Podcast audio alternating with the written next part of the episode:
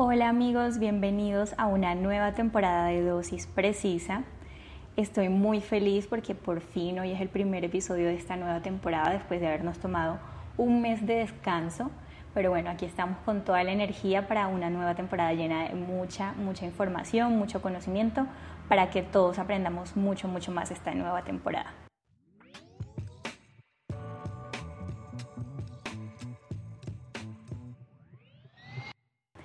Nuestro invitado del día de hoy casualmente es el mismo primer invitado de nuestra primera temporada, el doctor Jainer Méndez. Recordemos que él es cardiólogo, si no han escuchado su episodio de la primera temporada de valoración y manejo cardiovascular para cirugía cardíaca, los invito a que lo hagan, es un episodio muy muy bueno, se los recomiendo muchísimo.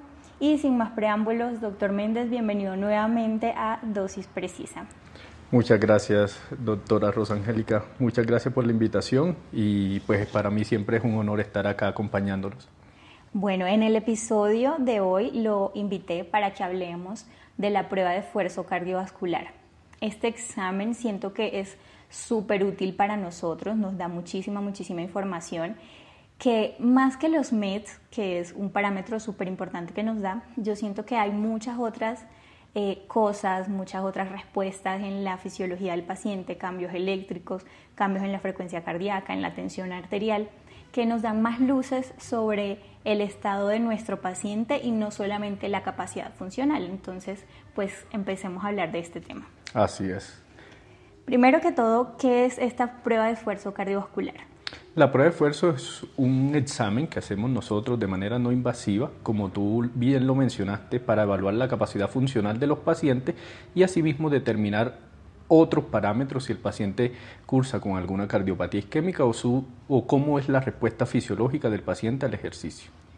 Exacto. El ejercicio, en este caso, lo asimilamos a situaciones de estrés como una cirugía. Entonces, por eso es tan útil para nosotros en el preoperatorio. Completamente de acuerdo, digamos que el ejercicio es la situación de estrés más fisiológica que tenemos nosotros, por lo cual diríamos que es la mejor. Nosotros tenemos otras pruebas en las cuales utilizamos medicamentos, sin embargo, siempre, siempre, siempre lo más fisiológico será el ejercicio.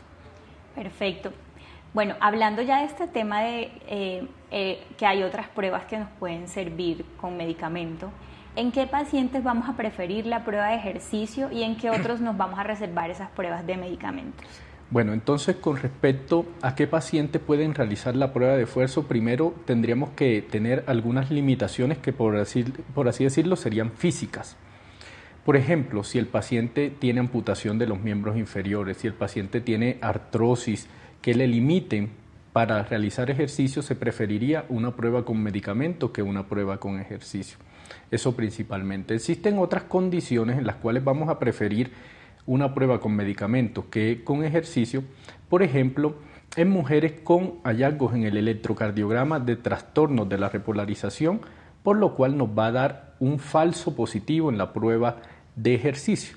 Entonces nosotros ahí preferimos más pruebas con imágenes y tampoco se puede realizar una prueba de esfuerzo en un paciente que tenga bloqueo completo de rama izquierda como antecedente. No es interpretable la prueba de esfuerzo. En los pacientes que tengan bloqueo completo de rama derecha, puede ser interpretable, sin embargo debe leerla un médico experto, un cardiólogo experto. Entonces en este tipo de pacientes que no pueden realizar el ejercicio, que tienen estas condiciones, se prefieren las pruebas con medicamentos. Perfecto. Em, algo muy importante también es em, por qué preferimos, por ejemplo, una prueba de esfuerzo y no un ecocardiograma en reposo o un electrocardiograma. Porque, ¿Cuál es la ventaja de estas pruebas de estrés versus a las pruebas en reposo?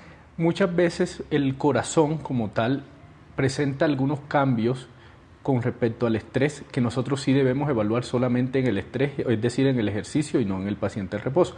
Y esto llámese sobre todo cambios en la isquemia. Cuando nosotros aumentamos el consumo de oxígeno es donde vemos más que el corazón podría sufrir isquemia en territorios donde la sangre, por así decirlo, no llega al miocardio adecuadamente. Entonces no es lo mismo evaluar eh, la función cardíaca en un paciente basal, es decir, en reposo, un electro, un eco, mientras un paciente que haga ejercicio. Digamos que muchas veces puede que en reposo el paciente no presente ningún síntoma ni ningún cambio eléctrico o por imagen, pero durante el ejercicio se desenmascaren esos cambios y el paciente sí tenga alguna condición cardíaca. Te pregunto, si yo soy un paciente que va a ser llevado a una prueba de esfuerzo, ¿cuáles serían tus recomendaciones? Digamos, de suspender algún medicamento, de cómo se debe, de qué cosas pueden generar confusión a la hora de interpretar el resultado de esta prueba. Con respecto a la pregunta, entonces hay algunas preparaciones que son físicas. El paciente debe ir cómodo, debe ir con ropa cómoda, tenis, etcétera, para realizar ejercicio. El paciente no debe haber consumido licor el día anterior ni el día de la prueba de esfuerzo. Tampoco se recomiendan bebidas estimulantes y tampoco se recomienda que el paciente haya fumado o consumo de cafeína tampoco. Esos son como, eh, por así decirlo, eh, las preparaciones como logísticas de la prueba. Ahora, con respecto a los medicamentos, nosotros para evaluar adecuadamente el ejercicio deberíamos llegar al 85% de la frecuencia cardíaca máxima, la cual calculamos la frecuencia cardíaca máxima 220 menos la edad, en mujeres 226, pero para efectos prácticos 220 menos la edad. Y a eso le calculamos el 85%. En este sentido, eso te lo digo porque los medicamentos que se suspenden para una adecuada prueba de esfuerzo y poder llegar a esa frecuencia cardíaca que te estoy diciendo, son medicamentos cronotrópicos negativos, por ejemplo, beta bloqueador o por ejemplo, eh, amiodarona. Esos medicamentos se deben suspender al momento de realizar la prueba de esfuerzo. Sin embargo, quiero aclararte algunas condiciones en las cuales nosotros hacemos prueba de esfuerzo con los medicamentos que trae el paciente. Me explico beta bloqueadores, que es como el más común.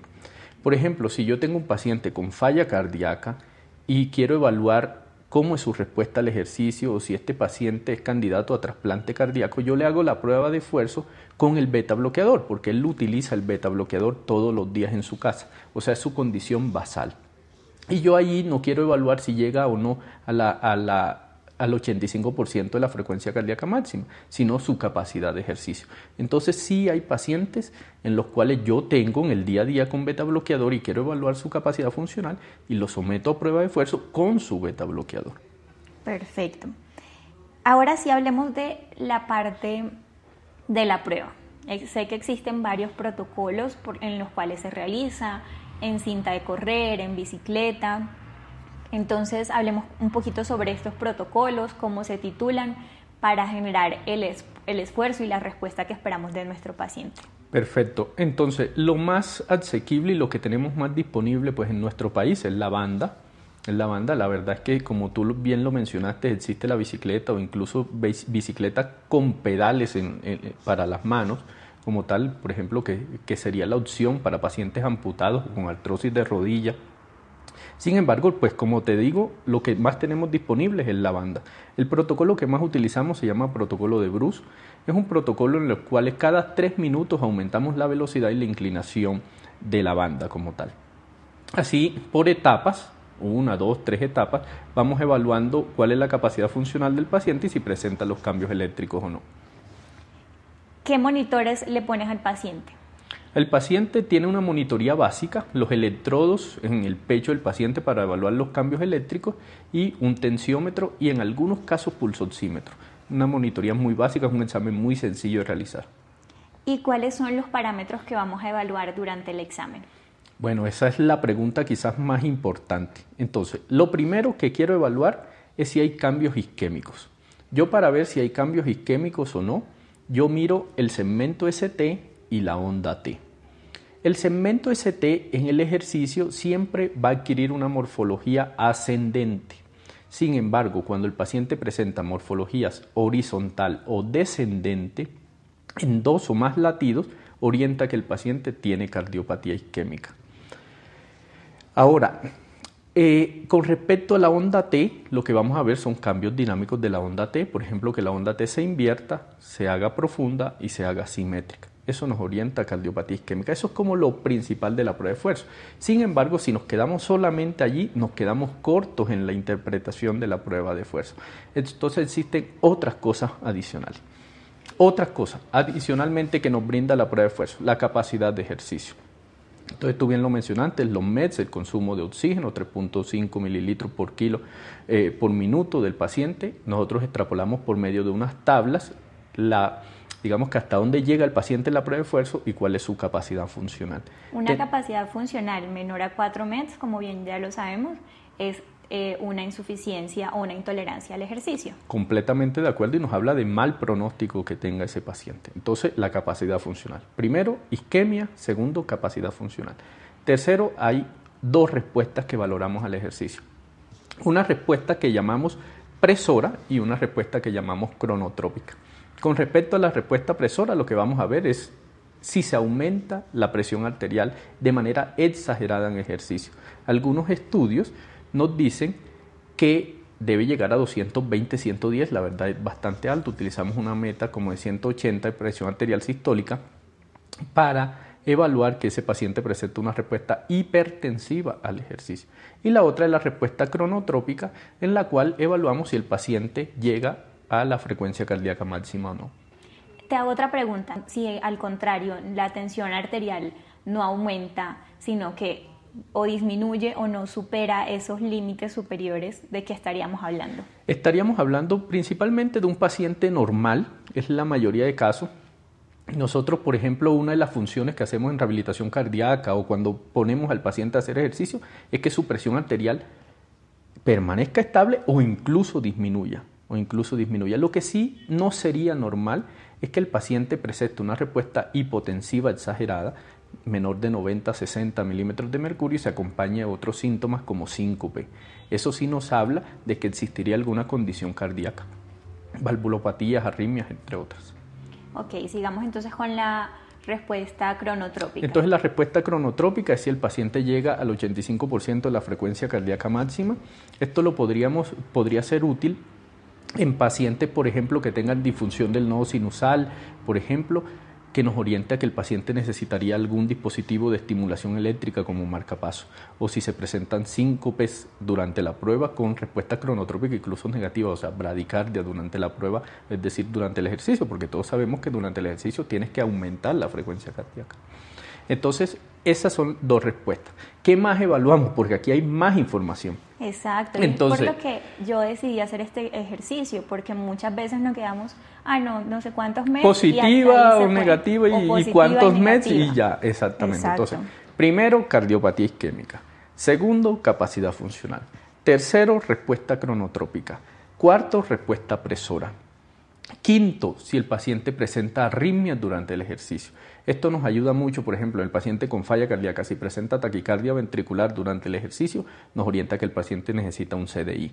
O, por ejemplo, otros pacientes, por ejemplo, con Wolf Parkinson Weiss, si presentan también arritmias durante el ejercicio, nos orienta que este paciente posiblemente necesite ablación. Entonces, toda esa información son las que nos va a dar la prueba de esfuerzo. Eh, muchas veces hablamos de que la prueba es insuficiente, o que la prueba tuvo que suspenderse antes de alcanzar la frecuencia cardíaca máxima. ¿Cómo, ¿Cuáles serían los parámetros para detener la prueba? Bueno, entonces primero te explico lo de suficiente o insuficiente. Entonces lo de suficiente o insuficiente es muy sencillo, es si el paciente llega al 85% de la frecuencia cardíaca máxima. Pero aquí sí quiero hacer una salvedad, incluso para los colegas también, que muchas veces interpretan las pruebas de esfuerzo. Si un paciente presenta signos o síntomas de isquemia, cambios eléctricos o, digamos que, clínicos de isquemia, incluso no siendo, no alcanzando la frecuencia cardíaca máxima, o sea, no alcanzando el 85%, se consideraría positiva la prueba y nos orientaría que el paciente está muy mal, demasiado mal. El paciente comienza a caminar y a correr y de una vez hay cambios eléctricos y, y anginosos. Este paciente nos orienta que tiene enfermedad coronaria, que la enfermedad coronaria es muy severa y muchos colegas, como no llegó al 85%, la colocan como indeterminada o negativa y no, esta prueba es positiva. Positivísima. Positivísima, eso, por así decirlo. Positivísima porque el paciente presentó cambios muy temprano. Entonces, aunque no llegó, pueden haber pruebas positivas sin llegar al 85% de la frecuencia cardíaca máxima. Ahora, si es negativa y no llegó al 85% de la frecuencia cardíaca máxima, ahí sí aceptamos que la prueba sea indeterminada. porque no sabemos si después que sobrepase el 85% de la frecuencia cardíaca máxima, ahí sí se va a volver positivo. Entonces ahí orientaríamos a evaluarlo con otra prueba. Y ya si pasa el 85%, pues uno evalúa si hay cambios eléctricos y todo esto que te mencioné anteriormente y ahí sí decimos si es positiva o negativa. Y para suspender la prueba, qué pena, la otra parte de la pregunta que, que tú me, me dijiste, entonces si hay cambios eléctricos o clínicos, ya la prueba se considera pues positiva, entonces suspendemos la prueba. Pero también la capacidad del paciente para hacer ejercicio. Hay pacientes que nos dicen, no, ya no puedo hacer más entonces suspendemos la prueba. Si Dentro de los cambios clínicos que me estás nombrando, ¿cuáles serían esos cambios clínicos? Un dolor torácico anginoso. Digamos que el dolor torácico es difícil pues evaluarlo porque es algo subjetivo del paciente. Muchos pacientes durante la prueba refieren dolor torácico, pero ahí está la capacidad del clínico para evaluar si es anginoso o no. Pues un dolor torácico opresivo, irradiado mandíbula, miembro superior izquierdo durante el ejercicio, nos orienta a que la prueba sea clínicamente positiva, aunque no presente cambios eléctricos. Y ahora te hago otra pregunta. Muchas veces esta prueba de esfuerzo se ha extrapolado o sea, eh, se le ha encontrado similitud, por decirlo de alguna manera, con la caminata de seis minutos. ¿Qué tan equiparables son estas dos pruebas y cuál es la diferencia de la caminata de seis minutos versus la prueba de esfuerzo de la que estamos hablando? Listo, perfecto. Eh, primero, para aclararte la, la pregunta, son dos exámenes completamente distintos. Son dos exámenes que buscan dos cosas distintas. Entonces, con respecto a la prueba de esfuerzo, pues ya te mencioné, isquemia, capacidad funcional, arritmias, etc. Entonces, son muchas indicaciones de la prueba de esfuerzo. La caminata de 6 minutos como tal es otra prueba que hacemos nosotros, sobre todo en pacientes que sufren una patología que se llama hipertensión pulmonar. ¿Qué hacemos allí? colocamos al paciente, es mucho más sencillo una caminata de 6 minutos que una prueba de esfuerzo. Lastimosamente, en Colombia se hace menos caminata de 6 minutos que pruebas de esfuerzo. Pero entonces lo que hacemos ahí es, que el paciente camine, sobre todo principalmente en línea recta, durante 6 minutos y solamente en algunos casos monitorizamos solamente, eh, digamos que la, el, el trazo electrocardiográfico y con pulso oximetría. Y lo principal que nos da la caminata de 6 minutos es cuántos metros camina el paciente en 6 minutos. Es lo principal. La caminata de 6 minutos ya no sirve para isquemia. La caminata de 6 minutos no sirve para evaluar la capacidad funcional. Esa era la confusión, porque se utilizaba mucho para decir caminó tantos metros y esto equivale a tantos metros. No, no, no, porque el paciente incluso puede no hacer ejercicio. O sea, incluso nosotros le decimos camine a su ritmo a su ritmo normal. No es que vaya trotando ni vaya corriendo, etc. Entonces, nos evalúa cuánto camina el paciente en los seis minutos. Tenemos puntos de corte, claro que sí, tenemos puntos de corte, 440 metros hacia arriba nos orienta que este paciente es de bajo riesgo. Ya no hablamos de capacidad funcional ahí, sino de riesgo. Y si el paciente camina menos de 165 metros, nos habla que el paciente es de alto riesgo. Entre 165 y 440 estamos en un riesgo intermedio. ¿Qué evaluamos también en la caminata de 6 minutos? Bueno, podemos evaluar si el paciente se desatura. Muchos pacientes con hipertensión pulmonar pues le suspenden el oxígeno al realizar la caminata de 6 minutos. Esto no debería ser así porque pues su, su condición de base es que él utiliza oxígeno, entonces debería ser lo más parecido a lo basal, a lo basal del día a día del paciente. Y también buscamos si hay arritmia pero en ese no nos sirve, por ejemplo, para evaluar respuesta cronotrópica, respuesta presora y tampoco nos sirve para evaluar si hay isquemia o no, ni la capacidad pues, funcional como tal, sino el riesgo de ese paciente de hipertensión pulmonar. Para terminar, quiero que hagamos un ejercicio. Yo le pedí que nos trajera una prueba de esfuerzo, entonces voy a leer el resultado de esta prueba de esfuerzo y vamos a, a mirar cuáles son estos parámetros que deberían estar aquí, que son los de los que hemos hablado y cómo se podría interpretar eh, en vista de todos los parámetros que ya hablamos anteriormente. Entonces acá dice conclusiones. Prueba de esfuerzo máxima, 96% de la frecuencia cardíaca máxima.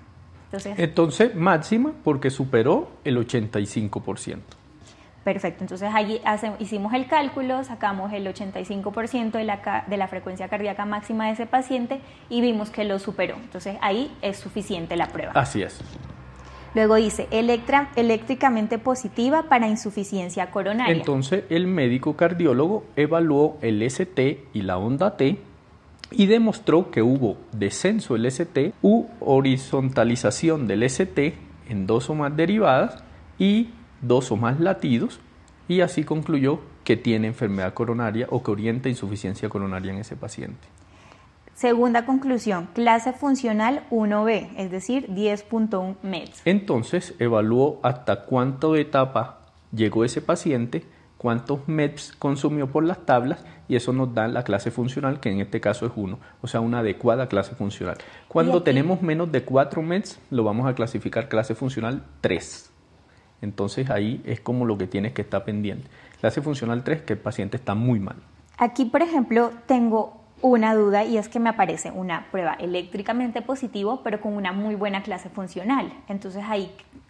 No, sin eh, la prueba de esfuerzo, digamos que no se puede engañar en cuanto a los cambios eléctricos, digamos que no tendría que ver una cosa con la otra, si los pacientes tengan buena clase funcional, puede tener enfermedad coronaria. Pero, por ejemplo, este es un paciente que si me llega a mí para cirugía, pues yo no puedo llevarlo a cirugía así nomás. no lo podría llevar a cirugía así nomás hasta que sea evaluado por cardiología a ver si necesita alguna intervención antes. Muchos pacientes, incluso si la cirugía no es urgente o emergente, primero intervenimos su enfermedad coronaria y posteriormente, después de meses o un año, lo llevamos a la cirugía. Sí, claro, esto me parece súper útil porque muchas veces nos engañamos y vemos, ah, no, clase funcional 1, vamos para adelante y TIN, tu infarto intraoperatorio. Tal cual, tal cual. Entonces, mucho ojo con los cambios eléctricos. Tercera conclusión, respuesta presora y coronotrópica adecuadas. Entonces el paciente no hizo ninguna respuesta hipertensiva mayor de 180 o hasta 220 de presión arterial sistólica, tampoco hipotensiva severamente, menor de 90 a 60 milímetros de mercurio, y como logró el 85% de la frecuencia cardíaca máxima, la respuesta presora y la respuesta cronotrópica fueron adecuadas. La presión arterial se mantuvo adecuadamente o se elevó un poco y la respuesta cronotrópica, la frecuencia cardíaca, también se elevó con el ejercicio de manera fisiológica. Arritmias, ectopia supraventricular con aberrancia escasa. Entonces, eso es lo que yo te decía, también nos sirve para evaluar si hay arritmias o no. Las arritmias, digamos que de alto riesgo, son las taquicardias ventriculares, este tipo de extrasístoles, ectopias o extrasístoles de manera supraventricular que son aisladas no representan ningún riesgo para el paciente. Acá hay un valor del que no hablamos y es el doble producto. Este doble producto, ¿a qué hace referencia? Hace referencia a la multiplicación de la presión arterial sistólica por la frecuencia cardíaca. La verdad, tenemos pues un límite más o menos 15.000, 20.000 de puntos de corte y nos habla si el paciente pues tiene una mala respuesta al ejercicio. Pero la verdad el doble producto es como una eh, extrapolación de la respuesta cronotrópica y presora del paciente. Si tú ves un doble producto bajo, por ejemplo, tú te vas a buscar la respuesta presora y la respuesta cronotrópica del paciente a ver qué es lo que está fallando, si es que no elevó la frecuencia cardíaca o la presión arterial. El punto de corte que me dices es de 15.000. De 15.000. Y en el caso de este paciente, pues tiene 19.950. Exacto, es normal. Es normal. Y por último, fase de recuperación normal. Bueno, la fase de recuperación nos habla si el paciente está desacondicionado o no. Esta fase de recuperación nos habla de que nosotros monitorizamos a este paciente incluso después que terminó de hacer el ejercicio. Y la verdad tenemos una meta de que el paciente debe llegar a menos de 100 latidos por minuto a los 3 minutos de la recuperación, es decir, después de 3 minutos que haya dejado de hacer ejercicio.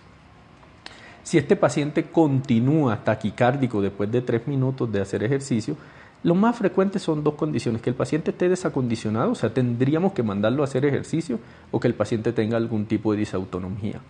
Otros pacientes ya de manera patológica que persisten taquicárdicos después de una prueba de esfuerzo son los típicos pacientes con arritmia, la fibrilación auricular que no está bien controlada, entonces estos pacientes después de hacer ejercicio siguen muy taquicárdicos.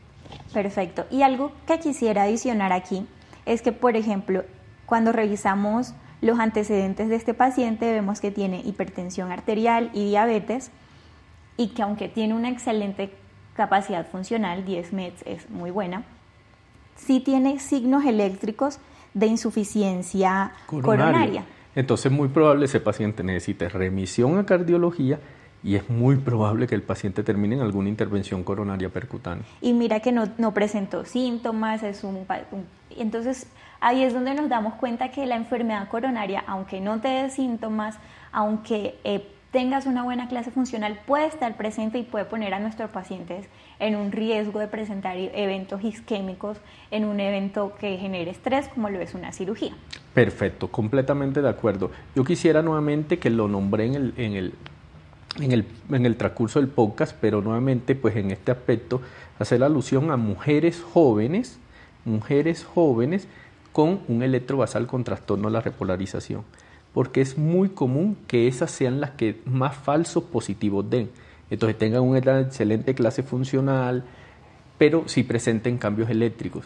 Si es una mujer joven, pues no es este caso, porque este caso... Sí, es un paciente de 82 y pico años, hipertenso, diabético, sí. Es otro caso, mujer joven, sin antecedentes, dolor torácico atípico, y le hacemos una prueba de esfuerzo y la reportamos como positiva. En este caso, es indicación antes de llevar a cateterismo, hacerle una prueba con imagen. Es decir, un ecoestrés puede ser ejercicio o una perfusión miocárdica o un angiotal coronario.